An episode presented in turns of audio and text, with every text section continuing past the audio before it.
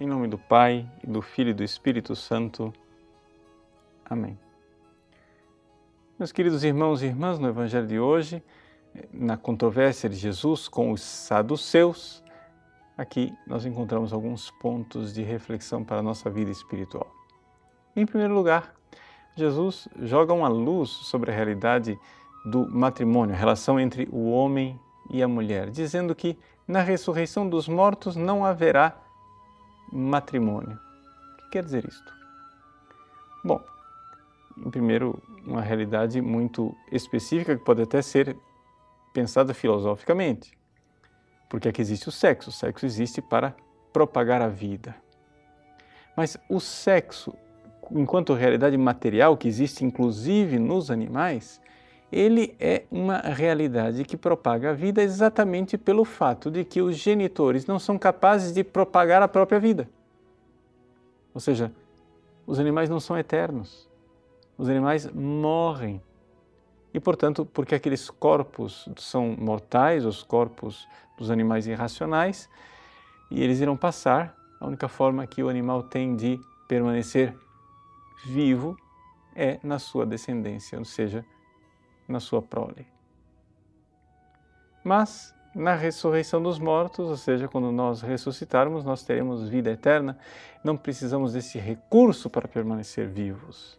Ou seja, não estamos mais na eternidade, na propagação, na perpetuidade da raça animal, nós estamos numa outra dimensão, nós estamos na vida de Deus.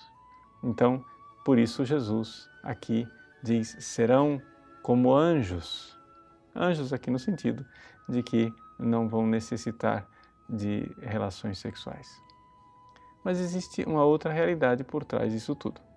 São João Paulo II, na sua é, teologia do corpo, nos ensina a ler, a prescrutar esta, essa realidade, olhando para o matrimônio que será o céu. Ou seja, não haverá mais o sacramento do matrimônio, porque os sacramentos cessam com o fim da história. Os sacramentos foram feitos para este tempo. O tempo dos sacramentos vai desde a ascensão de Jesus aos céus e a vinda do Espírito Santo até o seu retorno, quando ele voltar na glória. Ali se encerra o tempo dos sacramentos e ali começa o tempo das realidades. Ou seja, os sacramentos são a realidade invisível num sinal visível. Quando cessam os sacramentos, rasga-se o véu e nós vemos o invisível. Nós vivemos a realidade plena e total.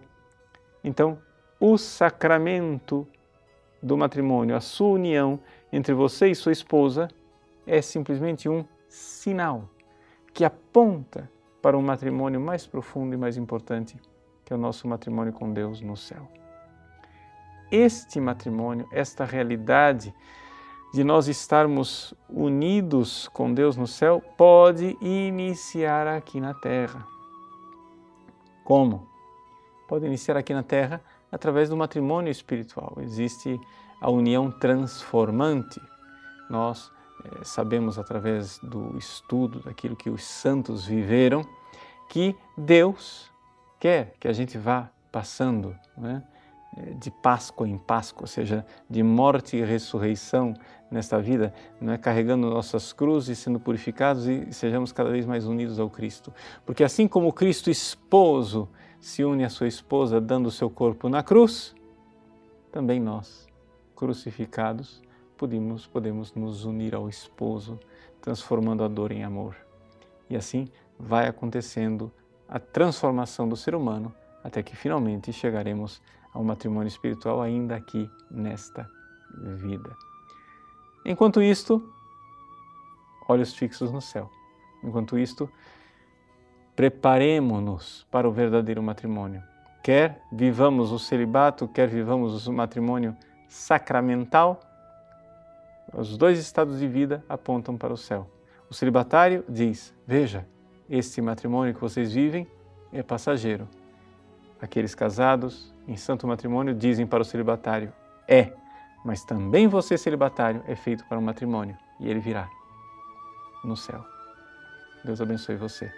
Em nome do Pai, e do Filho, e do Espírito Santo. Amém.